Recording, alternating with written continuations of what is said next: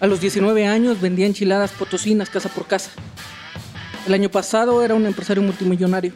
Ayer estaba en quiebra y hoy estoy volviendo a empezar. Yo soy Gabo Salazar y esta es mi historia. De todas las miserias del hombre, la más amarga es esta, saber tanto y no tener dominio de nada. Bienvenido a un capítulo más de este podcast Dinero, Poder y Negocios. El día de hoy hablaremos de poder y hablaremos de poder en el sentido del dominio. Porque para poder hacer un ejercicio prudente del poder que se tenga o de aquel poder que se posea, se necesita tener dominio. En toda la extensión de la palabra, dominio sobre el poder, sobre la capacidad, sobre la ejecución, dominio sobre el tablero, las piezas. Hablando en el mundo de los negocios, poder y dinero, en una circunstancia específica que te suceda o que te esté pasando, adversa o positiva, el resultado va a estar directamente influido no solamente por lo que tú hagas cuando algo suceda, sino por la predisposición del ambiente. Y el verdadero dominio radica en que tú hayas construido tanto el escenario como el ambiente, como las opciones, eh, como que hayas preparado e inducido a los jugadores de estas y tengas jugadas de pizarrón preestablecidas, tengas reservas, al final, en el mejor de los casos o incluso en el peor de ellas, todas las opciones que estén en capacidad de suceder, todas lleven a una opción final que sirvan a tus fines. Y para explicarles esto, les voy a contar una historia importante que me sucedió hace a lo mejor cuatro años. Y para podérselas contar voy a tener que cambiar algunas cosas y vamos a tener que decir a partir de este momento que no es real. Que es una mera imaginación. En mi cabeza, que las personas, sujetos, acciones, escenarios y decisiones que les voy a contar no existieron y por supuesto que cualquier parecido con la realidad es mera coincidencia. Porque si no, pues no les voy a poder contar una chingada, ¿no? Porque entonces voy a empezar a tener problemas y por eso otra vez se van a privar de los secretos del verdadero mundo del dinero, poder y negocios. Entonces, para establecer, vamos a decir que sí soy yo, que sí es mi empresa, pero vamos a decir que el suceso que aquí les voy a contar que acontece pasa con una institución gubernamental. Vamos a decir que es un gobierno de el estado. Vamos a ponerle el nombre de Macondo al estado si les gusta. Algunos sabrán por qué. Y vamos a suponer que los gobernantes tenían determinados nombres que les vamos a ir poniendo conforme vaya pasando el momento de irles contando cada paso de la historia. Eh, vamos a suponer que, bueno, lo demás se los vamos a ir diciendo ya en la historia para no crearles ahorita una cantidad de personajes que luego no se van ni a acordar. Miren, la historia es simple y es para mostrar cómo es que nosotros aprendimos que no hay nada más importante que ejercer dominio y que tener posición de fuerza, tener minado el campo y tener, por supuesto, cartas bajo la manga. Esa es la forma de ejercer el dominio. El dominio no se ejerce solamente a través del talento y a través de poder ser grandioso y elocuente en el momento en el que sucede algo, sino de ya tener por ahí minas, francotiradores, una jugada de pizarrón diseñada, ya habías desconfiado y tienes a alguien cuidando, ya tenías un as bajo la manga y eso nosotros lo aprendimos derivado de unos socios que con los que tuvimos una problemática importante que me quisieron quitar a mí de la presidencia, que quisieron quedarse con la empresa y que tuvieron una salida que no fue a lo mejor la más bonita de todas, que les vamos a contar en otro podcast, pero a partir de ahí la realidad es que empezamos a entender que el dominio es la parte más importante del juego. Porque si no, de un momento a otro te dominan y todo lo que has hecho y construido se derrumba. Y entonces todo lo que querías tener no lo tenías y entonces eres tan frágil como una copa de cristal. Y en este punto les voy a contar la historia desde la parte eh, más alejada de ella. Nosotros les estoy hablando que el suceso que les voy a contar sucedió hace más o menos cuatro años. Supongamos que fue en el año 2016 y que eh, un año antes aproximadamente tuvimos la oportunidad de que a través de algunas de las personas que colaboraba con nosotros en el corporativo de acceder a un contrato. Primero a un acceso a la posibilidad de poder trabajar y de poder estar participando en contratos con un ente gubernamental que ya dijimos que vamos a decir que es el gobierno del estado de Macondo, aunque no es un gobierno del estado y aunque no es de Macondo. Ese es puro parecido con la realidad, es mera coincidencia. Y este estado estaba gobernado por unos sujetos que son populares socialmente, que se dirigen a las masas, que hacen desastres, que hacen marchas, que invaden lugares y terrenos y que, etcétera. Una gran cantidad de cosas para ejercer su poder social y para después poderlo transformar en poder político. Y que bueno, ellos al tener el ejercicio en este gobierno de Macondo tenían al principal, al gobernador. Vayámosle a decir que, que no era gobernador, era otra posición y tenían aparte algunos otros gobiernos de alrededor también. Entonces nosotros tuvimos la facilidad y el acceso de realizar un lazo, de tener una cierta relación, por así decirlo, y de tener la facilidad de ser invitados a participar en una gran cantidad de procedimientos para poder vender una gran cantidad de productos y artículos. Entonces, en ese punto, una de nuestras empresas, que era una comercializadora, se pudo ver beneficiada con una cantidad importante de contratos que ganamos, por supuesto, porque aquí lo que nos benefició a nosotros fue la gran cantidad de exposición a los contratos, porque si tú concursas en 10 contratos, pues puedes ganar uno, pero si concursas en todos, es probable que ganes una cantidad importante. Y si aparte conoces las necesidades, los gustos, los criterios, la forma de ser en general del adquiriente o del tomador de decisión y conoces el sistema y las reglas y sabes jugar bien el juego, pues bueno, es inminente que tengas una oportunidad mayor. Entonces lo primero que sucedió es que tuvimos el acceso para poder establecer la relación y poder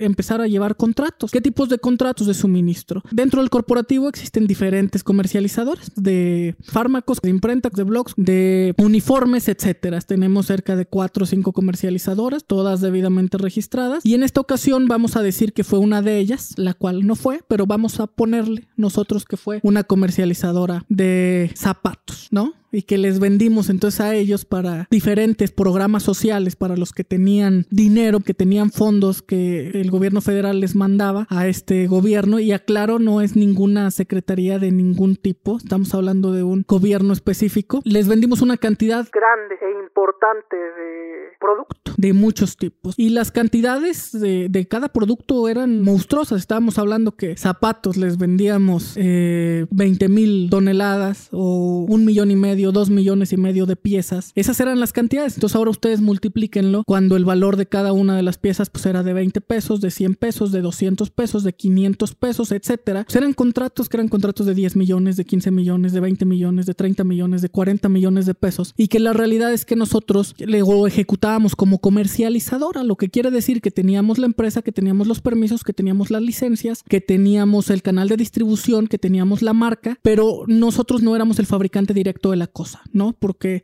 el cemento, el block, la varilla, la lámina, los zapatos, eh, las puertas, la madera, etcétera, pues la fabrican múltiples personas. Pero nosotros, al tener un volumen gigantesco de compra, porque le vendíamos a más personas que aparte de este gobierno de Macondo, le vendíamos a muchísimas otras personas, entonces teníamos el acceso a un precio privilegiado y aparte del precio privilegiado, podíamos nosotros ingresar documentos específicos para decir que era una compra de gobierno y obtener entonces un descuento mayor. Entonces prácticamente doblegábamos a la competencia. Y nosotros realmente éramos el gran coordinador porque nosotros no nos ensuciábamos al 100% las manos. Es decir, nosotros no éramos los que fabricábamos, los que cargábamos, los que descargábamos, los que etiquetábamos. Nosotros hacíamos las transacciones administrativas, financieras, contables, las transacciones de dinero, la firma de contratos, la presentación de los concursos y luego coordinábamos la logística a distancia, por supuesto. Entonces, ¿qué sucede? Primero se deben de preguntar ¿cómo diablos se consigue o se consiguió un enlace de ese tamaño? ¿Cómo se pudo tener el acceso para manejar esa cantidad impresionante de, de dinero o de piezas? Número uno, eh, no es tanto dinero. Porque en la medida en la que sigan pensando que son muchas piezas y que es mucho dinero y que es muy grande, pues es en la dimensión del techo que están poniendo sobre su cabeza. Es importante que sepan que según la amplitud que tengan ustedes de entender la estadística a niveles grandiosos y gigantescos, podrán acceder a ella. Si ustedes creen que un millón de pesos es demasiado dinero, bueno, lo demasiado es lejos, es difícil. Entonces ustedes van a estar lejos de conseguirlo y difícilmente lo lograrán. Cuando ustedes hablen entonces que demasiado son 100 millones o mil millones, o hablemos los de dólares, o hablemos los de, euro, de euros, o digamos 5 mil o 100 mil millones de pesos, entonces eso va a ser difícil que lo consigan y va a estar lejos de ustedes, pero ¿qué va a estar cerca?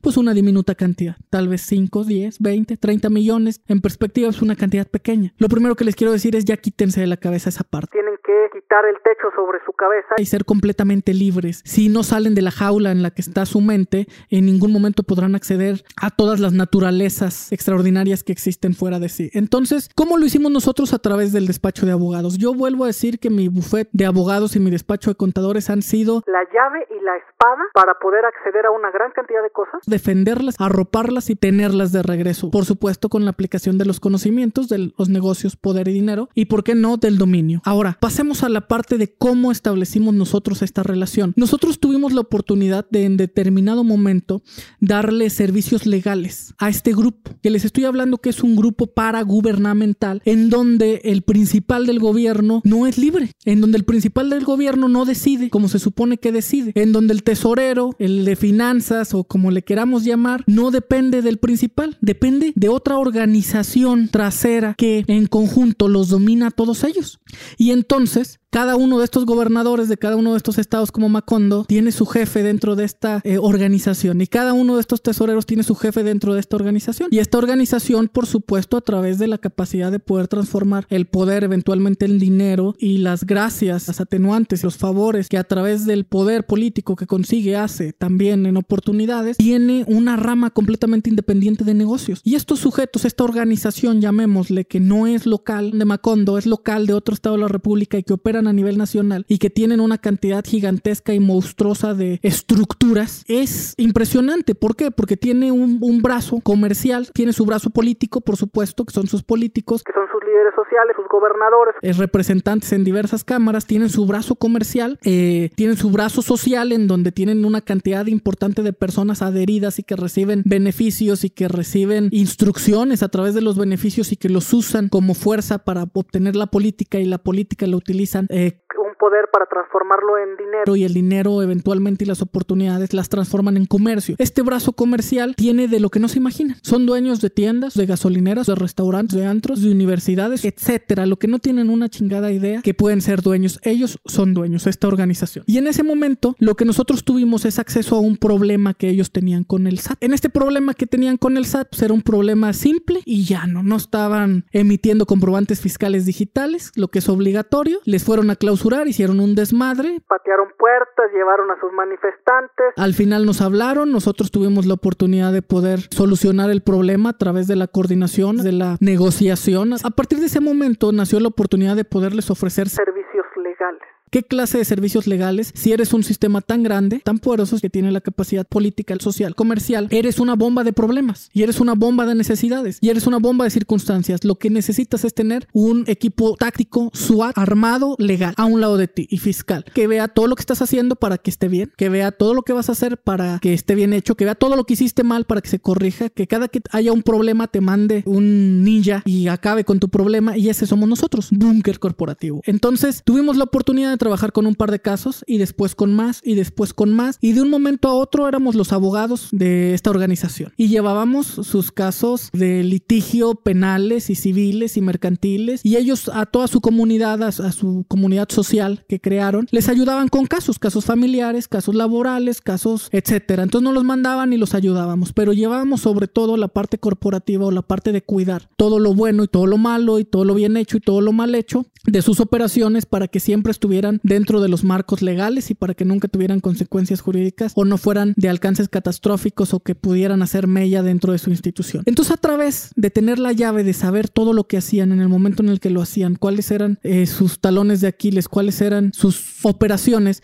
tuvimos la oportunidad de ver todo, toda la capacidad que había de trabajo y de generación de recursos en ellos. Y en ese momento observamos que algunos de sus gobiernos, porque aquí me amplío, no fue solamente con uno, fue con varios de los gobiernos que dependían de ellos, tenían operaciones importantísimas que nosotros podíamos satisfacer, que nosotros podíamos darles no solo el servicio, sino a un mejor precio y beneficios adicionales, impersonales y personales. Entonces pedimos la oportunidad, se nos dio una oportunidad, quedamos bien con esa oportunidad y a partir de ese momento empezamos a tener un carrusel de oportunidades. Y vuelvo a repetir, vamos a ponerle otros nombres para no decir lo que eran exactamente, porque luego van a andar un par de culeros que están escuchando este podcast creyendo que van a sacar de aquí información y que con eso van a poder ganar alguna batalla conmigo. Y pues no, no va a ser así, ¿verdad? Y no hablo, por supuesto, de Lupillo González ni de ningún otro hijo de su...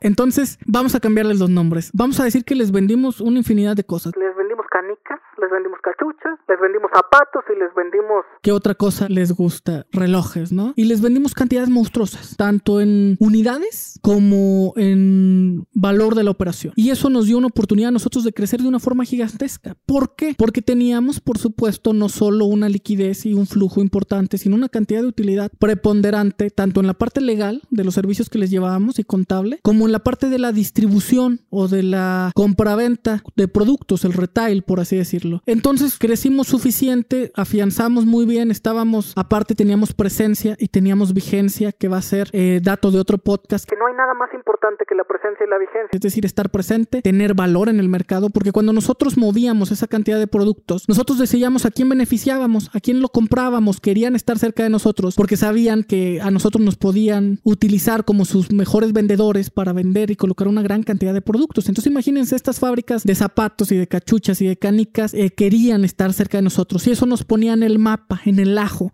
nos ayudaba a estar vigentes y a estar presentes y a enterarnos y de ahí sacar diversos otros negocios. Sin embargo, aquí el problema viene en el punto...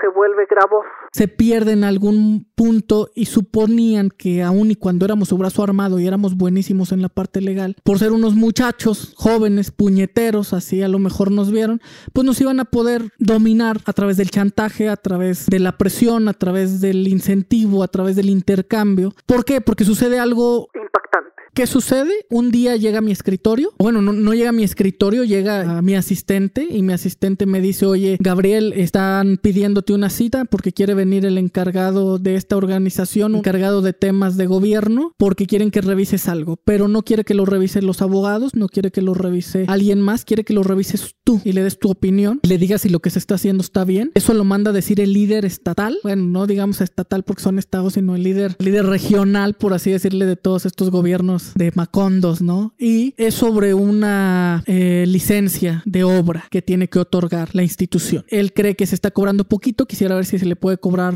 el doble o el triple, pero quiere ver si está bien, ¿no? Porque aparte traen por ahí una recomendación quienes van a hacer estas inversiones, estas, esta gran obra, ¿no? ¿Y qué pasa en ese punto? Que entonces acepto la cita, dicto una fecha, una hora, vienen conmigo y me dejan un expediente completo y me dicen, mira, lo que sucede es que va a venir una empresa, vamos a cambiarle a la empresa el origen, entonces vamos a decir que viene una empresa italiana. No es italiana, pero sí es europea, sí es de otro país. Y es una empresa que se dedica mundialmente a la generación de energía y la genera a través de, y aquí vamos a cambiar otra vez el dato, la genera a través de poner plantas gigantescas eólicas. Lo que saben que tampoco es cierto, ¿eh? porque acuérdense que todo esto es una fantasía en mi cabeza. Entonces, ¿qué sucede? Que lo reviso, era una obra gigantesca, iban a poner los aparatos para poder captar la energía a través del aire, porque es eólica, acuérdense, en cerca de 500 hectáreas, en el gobierno o en el territorio de este gobierno, ¿no? Ya tenían el permiso federal para hacerlo con, a partir de la creación de la reforma de la energía, a partir del otorgamiento de permisos. Era una empresa que se dedicaba a eso a nivel nacional y a nivel mundial. La obra iba a costar... Eh, de millones de pesos. Era una obra gigantesca que se iba a ejecutar entre 3 y 4 años de distancia, probablemente esté apenas en fase terminal. Y era una obra por la que habían solicitado y alcanzado todos los documentos y pedido la licencia de construcción y que técnicamente no tenía ningún problema. Ya lo había revisado el, el director, el encargado de las obras para ver si se las emitía. Eh, todo fue muy rápido, todo fue muy light, todo fue muy en silencio, algo que les causó extrañeza a la organización esta que estaba detrás de los gobiernos y ya se había hecho un cálculo a partir de la tesorería y se había decretado que se suponía se cobrara una cantidad cercana al, a los 150, 180 mil pesos. Y el líder de la organización paragubernamental quería cobrar el doble, el triple. Un millón de pesos más o menos. Se le hacía a él una cantidad sabrosa para cobrar y que pues una obra tan grande, ¿por qué no? Y me dijo, revisa la ley, revisen qué es qué se puede hacer, ¿no? Entonces yo con gusto lo empiezo a hacer. Reviso aparte como un loco y me tomo cerca de tres días de consumir información, revisé sus contratos del arrendamiento del, del terreno a largo plazo con compra, revisé los permisos federales, revisé el otorgamiento de los permisos, revisé un par de contratos que ya habían hecho con subcontratistas. Ellos lo que querían era decir, quiero que le des trabajo a gente local, quiero que aparte me pavimentes un par de calles como favor y quiero aparte que pagues un millón de pesos en lugar de 130 mil, pero querían que fuera lo más. Entonces en ese punto, yo deduzco a partir de la ley y de la revisión con mis abogados y con todo el equipo y con casos sucedidos en otras entidades, es que se podían cobrar hasta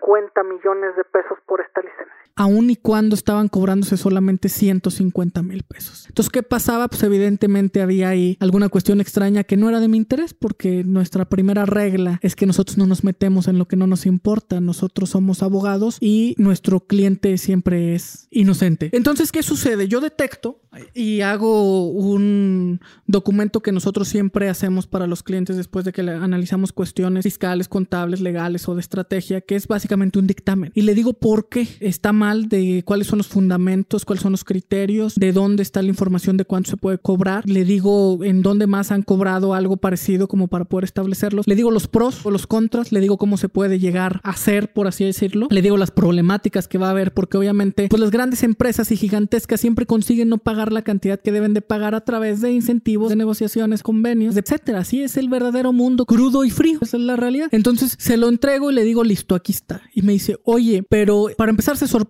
¿no? Y dicen, órale, es, es mucho dinero, si quisiéramos que se cobrara la mayor cantidad posible casi los 40 millones cuando ellos estaban cobrando 150 mil y esperaban llegar hasta un millón de pesos. Y me dicen, tú nos puedes ayudar con este tema para llevarlo a cabo, para la negociación, para los documentos, para el proceso. Le digo, sí, claro, nada más que eso no está incluido en las igualas ni en las labores. La labor es de eh, análisis, representación, estrategia, pero ya yo hacer la negociación, hacer ya una representación directa, aparte de ejercer todos los gastos que con ello conllevan, pues no está incluido. Eso si quisieras, yo te cobraría un 20% de mis resultados. Y ese es muy simple. Tú estás cobrando 150 mil pesos, puede llegar hasta 40 millones de pesos. Es decir, si logro cobrar los 40 millones, pues me pagas 8 millones de pesos, ¿no? Listo, se acabó el asunto. Entonces, ¿qué sucede? Que me dicen, va, me parece perfecto, usar resultados y hasta el final, sí, sin anticipos hasta que el dinero llegue.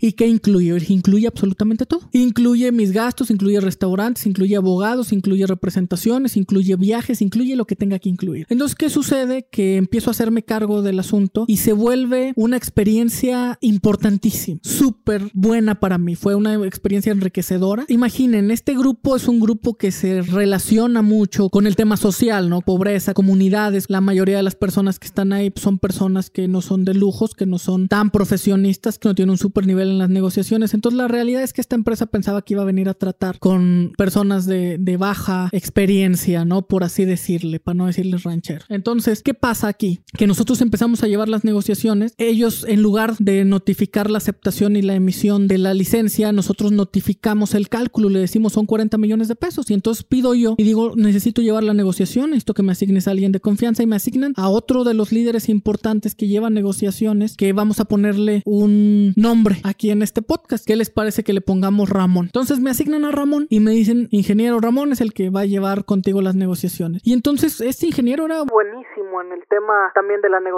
En la política era duro, era inflexible, era un político de hueso colorado desde la parte social, con talento de cabello corto, bigote, tez morena, 1.70 para que se lo dibujen en su cabeza. ¿Y qué pasa? ¿Qué sucede con este amigo? que cuando nosotros empezamos a negociar, llevamos la negociación a un super nivel. Les estoy hablando que pasaron cerca de seis meses de negociación, que yo detecté que teníamos la posición de fuerza porque podíamos nosotros alargar el otorgamiento de esta licencia durante una cantidad X de tiempo y que si arrancaban podíamos suspender procedimientos y que podíamos agarrarnos de mil cosas hasta que, bueno, para empezar, pues se ejerciera lo que debía de ser, que era que se tuviera una licencia y un pago, pero llevarlos a un punto de inflexión en donde tuviéramos dominio. Ejercimos el dominio primero en la parte documental y en la parte legal. Es decir, el campo lo preparamos para que tuviéramos nosotros las condiciones necesarias. Luego ejercimos el dominio en la parte mental o en la parte espacial, por así decirlo. Es decir, que ellos dejaran de pensar y dejaran de sentir y dejaran de tener esa concepción de que le iban a quitar una paleta a un niño, de que iban a tratar con un ranchero, de que ellos eran una super empresa y venían a tratar con un pequeño gobierno local, ¿no? Entonces las negociaciones que llevamos fueron en restaurantes privados, en salones privados, cerramos restaurantes completos, tuvimos negociaciones en Macondo, tuvimos negociaciones en la Ciudad de México, en Santa Fe, en super lugares, en super hoteles, íbamos por ellos, por las gentes, los abogados que asignaron, los transportábamos en camionetas de lujo con choferes, en algún momento con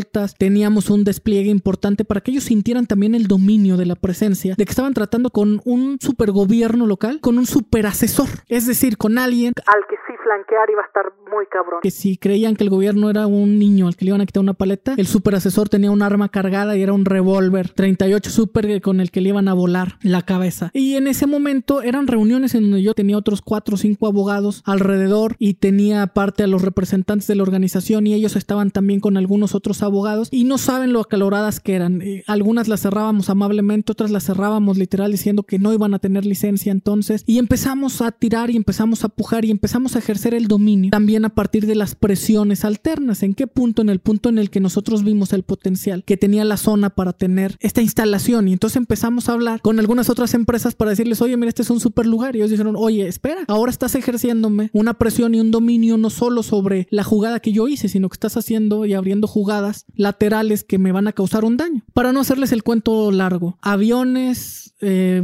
vehículos, traslados, restaurantes, noches de hotel, los mejores lugares, super despliegues, obviamente honorarios de diversos abogados de nuestro corporativo, de nuestro buffet y algunos externos que invitamos porque tenían nombre, prestigio, presencia. Y después de seis meses logramos cerrar en la cantidad de, voy a cambiar el número también para que no lo puedan encontrar por ahí en registros, pero es súper cercana. Cerramos en la cantidad de 19 millones de pesos. Lo llevamos, esta negociación que nosotros pudimos hacer y este ejercicio de dominio a una empresa internacional que tenía relaciones con el gobierno federal que en su momento trató de meterse para coercionarnos, que tenía relaciones con la parte local del gobierno que está por encima de nuestro gobierno, es decir, el líder siguiente, para no decir que ellos eran un municipio y el otro era un estado. También trató de, coercionar y decir, oye, ya libérales, yo necesito que esto salga. Y por supuesto que se tomaron en cuenta, por eso es que no llegó más arriba de 19 millones, porque nosotros íbamos por 40, ¿no? Y sabíamos aparte las debilidades. Sabíamos que ya habían dado anticipos, sabíamos que ya tenían preparados compras, ya tenían un contrato para poder hacer la generación de la energía podérsela vender a Comisión Federal y poder hacer lo necesario. Entonces que cada día que pasaba ellos perdían tiempo y dinero y que el tiempo cada día valía más. Entonces cada día que pasaba para nosotros había más posición y para ellos menos. Cerramos en 19 millones de pesos, los pagaron en una transferencia en un restaurante directamente a la cuenta de gobierno. Yo vi la transferencia, revisamos los fondos que llegaron al gobierno, ahí traíamos ya impresa eh, todos los documentos y el proceso y la licencia y fue un mano a mano, me, se me refleja la transferencia, te entrego tu permiso, nos tomamos una super foto, súper bien. Qué gran experiencia. Pues no, porque aquí empieza verdaderamente una parte interesante ahora para nosotros. Después de ser el super asesor, después de hacer un gran logro, después de invertir, porque nosotros gastamos muchísimo dinero, no sé de cuánto no estoy hablando, pero estoy hablando de buenos privados, cantidad de cosas que fueron una lana, pero bueno, no había problema. Si nosotros decíamos, yo de 150 lo llevé a 19 millones, pues me voy a ganar 4 millones de pesos. 4 millones de pesos me dan para generar un millón de pesos en gastos si quiero, y me quedan otros 3 millones de pesos a todísima madre, a todo dar. Entonces, ¿qué sucede? Sucede que, por supuesto, ya teníamos también nosotros hecho el contrato de prestación de servicios, ya habíamos revisado la ley que se nos pudiera pagar ese porcentaje, era viable, era posible, eh, obviamente tenía que haber unas autorizaciones que no había problema, entonces esperábamos nuestro pago. No saben lo contentos que estuvimos, las ansias que teníamos. Y ya hasta nos habíamos literal gastado el dinero mentalmente, ya habíamos asignado en qué nos íbamos a gastar esos 3 millones de pesos entre los socios que estábamos. Pues ¿qué pasa? Que pasan dos días, pasan tres días, pasan cinco días, pasan ocho días y el dinero no llega. Y en su lugar llega un día uno de estos representantes a la oficina con 150 mil pesos en efectivo y me dice, Dice, Oye, Gabriel, ¿sabes qué? Es que creemos que nos estás cobrando muy caro. creemos que es, tu trabajo no vale, o sea, esto no, no vale esa cantidad, ¿no? Porque pues son derechos y son impuestos es algo que se tenía que cobrar. Y, pues aquí hay 150 mil pesos que nos parece muy justo. Y yo dije, órale, cabrón. Wow, incluso a resultados, ¿no? Ahí es en donde a veces hacer incluso las cosas bien nos sirve. Y bueno, es donde entra el juego del dominio. ¿Por qué? Porque nosotros lo arreglamos a través del dominio. Me voy a adelantar kilómetros en la historia y luego me regreso, pero ¿qué creen? Que nosotros cobramos el último centavo. Y no solo cobramos eso, cobramos un poco más y cobramos penalización y cobramos aparte gastos y terminamos cobrando muchísimo más. ¿Por qué? Porque hicimos un ejercicio de dominio que no fue un acto de talento y de carácter en ese punto de la historia. Fue algo que habíamos preparado mucho antes, que habíamos preparado mientras iba sucediendo todo y que habíamos minado y que habíamos generado un entorno suficiente. ¿Qué pasa? Nosotros en ese momento le dijimos, no, es que llévate tus 150 mil pesos porque yo gasté hasta más de 150 mil pesos, compadre. Yo creo que si me eché 600, 700 mil pesos entre todos los gastos, fue poquito, entre todo lo que se va a pagar. Entonces, pues, si no me vas a pagar, llévatelo mejor porque me vas a pagar. Eso es indiscutible. No es una cuestión de que tú quieras. Hubiera sido mejor que quisieras, pero como no quieres, bueno, pues entonces vamos a tener que lograrlo nosotros. Y empezamos nuestro ejercicio de dominio, ¿no? La realidad es que teníamos una gran posición de, de fuerza, una gran posición de dominio. En ese preciso momento nosotros estábamos vendiéndoles una cantidad importante de piezas de algo que habíamos eh, estratégicamente retrasado para dejar sin entregar una cantidad que oscilaba los 10 millones de pesos. ¿Por qué? Porque nosotros veíamos como una de las posibilidades aún diminutas y lejanas. Que no nos quisieran pagar por algún motivo. Y entonces, pues nos íbamos a cobrar, alguien diría lo chino, yo diría estratégicamente o diría que íbamos a crear incentivo o que íbamos a abrir una negociación desde un punto de fuerza, como le queramos decir. Ahora, los chinos no son ningunos pendejos, una realidad es que son un imperio que tiene una cantidad importantísima de tiempo y hoy van a ser la primera potencia mundial entonces, si ellos tienen tácticas, pues les funcionan, no, estaría mal empezar a voltear a verlas. ¿Y qué sucede? Que nosotros en ese momento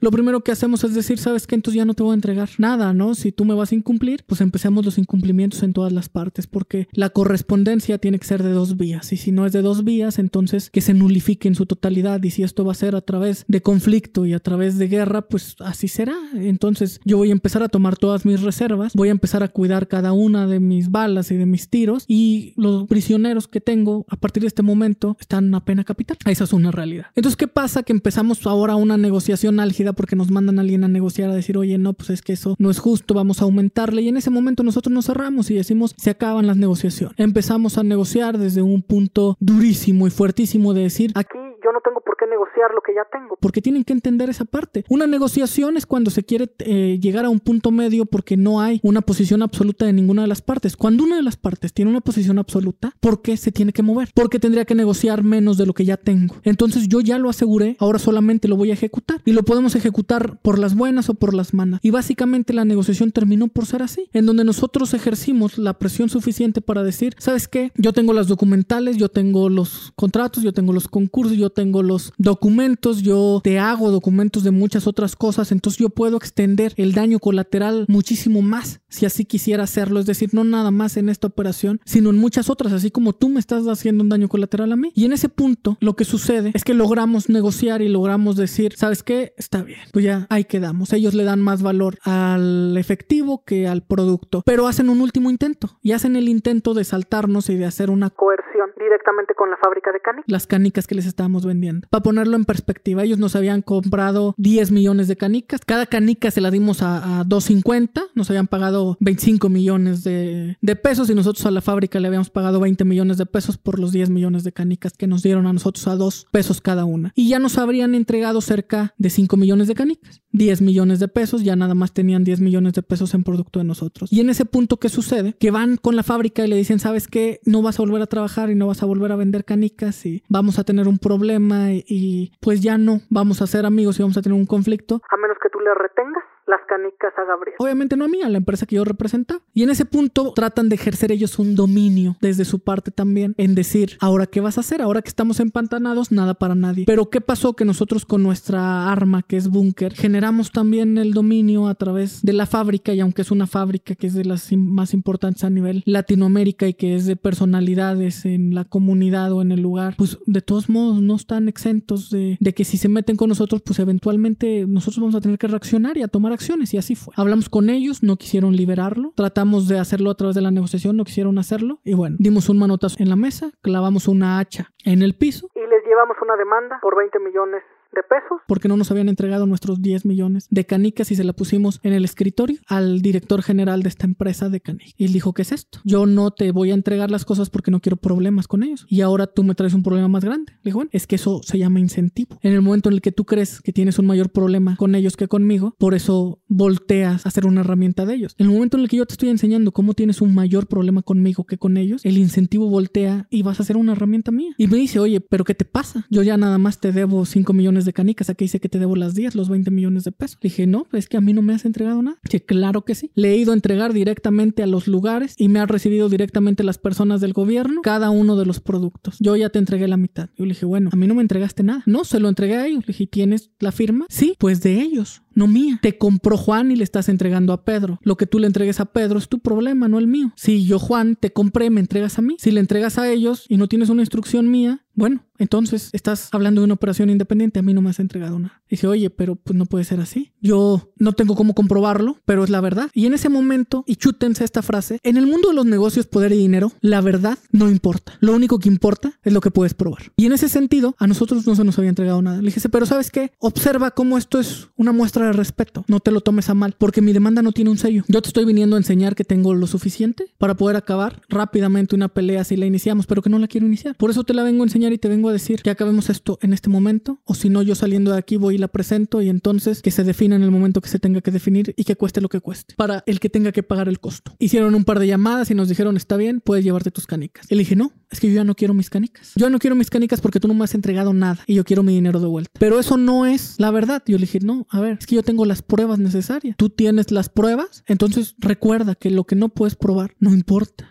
Y en ese sentido, es muy simple de llevar a cabo las cuestiones. El dominio lo generamos a través de poder poner todas las cuestiones en su lugar desde mucho tiempo antes de que las necesitáramos, aún por si no las necesitábamos. ¿Y qué pasó? Pues nos regresaron nuestro dinero. Se acabó el asunto, quedó como un mal paso. Por supuesto, dejamos de hacer negocios con ellos. Por supuesto, dejamos de ser sus abogados. Pero bueno, ejercimos nuestro dominio y más allá que eso, muchas personas en el mercado saben de lo que sucedió. Muchas personas en el ámbito político, en el ámbito comercial, saben lo que sucedió. Y nosotros mostramos todos nuestros músculos y toda nuestra fuerza y no nos dejamos acorralar. Y entonces les mostramos que no éramos unos muchachos tontos a los que nos podían ver la cara y que podían burlar de nosotros, sino que al revés, éramos estrategas que teníamos un pleno dominio. Y créanme que creo que ese ha sido alguno de los puntos en donde nos hemos ganado respeto. Entonces en el mundo de los negocios, poder y dinero, una de las cuestiones más importantes que existe es el dominio. Y el dominio se crea a través de establecer procesos, generar minas, tener francotiradores, tener haces bajo la manda. Pero acuérdense, esto es un proceso que se hace todos los días, constantemente. Piensa mal y acertarás, prepárate para lo peor y espera lo mejor. Si lo mejor llega, no dejes de prepararte. Si lo mejor llega, no te rindas y actúa. Hay que tener carácter, criterio, hay que esforzarse, no hay que rendirse. Espero que les haya gustado. Esto fue Dominio.